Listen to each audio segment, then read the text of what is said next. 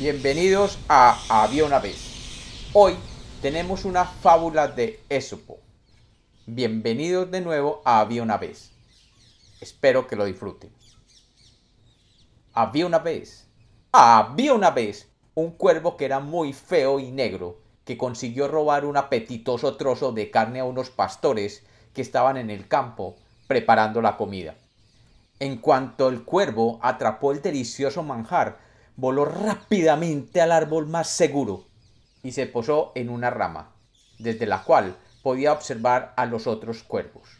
El cuervo se sentía muy feliz del botín que llevaba en su pico.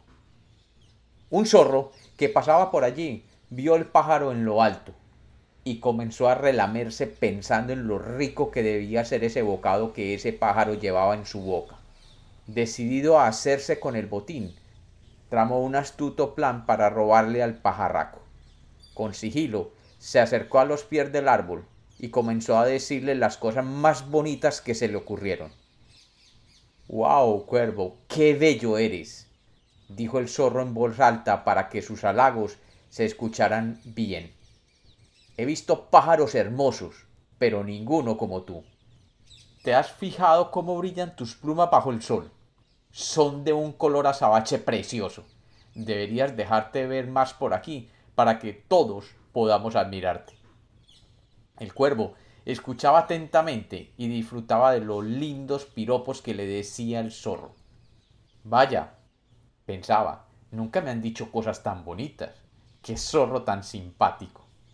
El zorro continuaba con los halagos. Eres bello, pero también he visto cómo vuelas. Nadie te gana en elegancia cuando surcas el cielo. Hasta el águila te debe tener envidia. El cuervo no podía sentirse mejor. Oír todas esas cosas le agradaba muchísimo y disfrutaba siendo el centro de atención. Los cuervos de alrededor no quitaban ojo a lo que estaba sucediendo y comenzaron a graznar. Sus potentes chillidos taparon el canto de los pajarillos que por allí andaban. Para el zorro fue una oportunidad de oro. ¡Ay, qué delicia escuchar a tus amigos los cuervos! le dijo el muy ladino. Su voz es hermosa y potente. Es una pena que tú no sepas cantar como ellos. El cuervo comenzó a ponerse nervioso.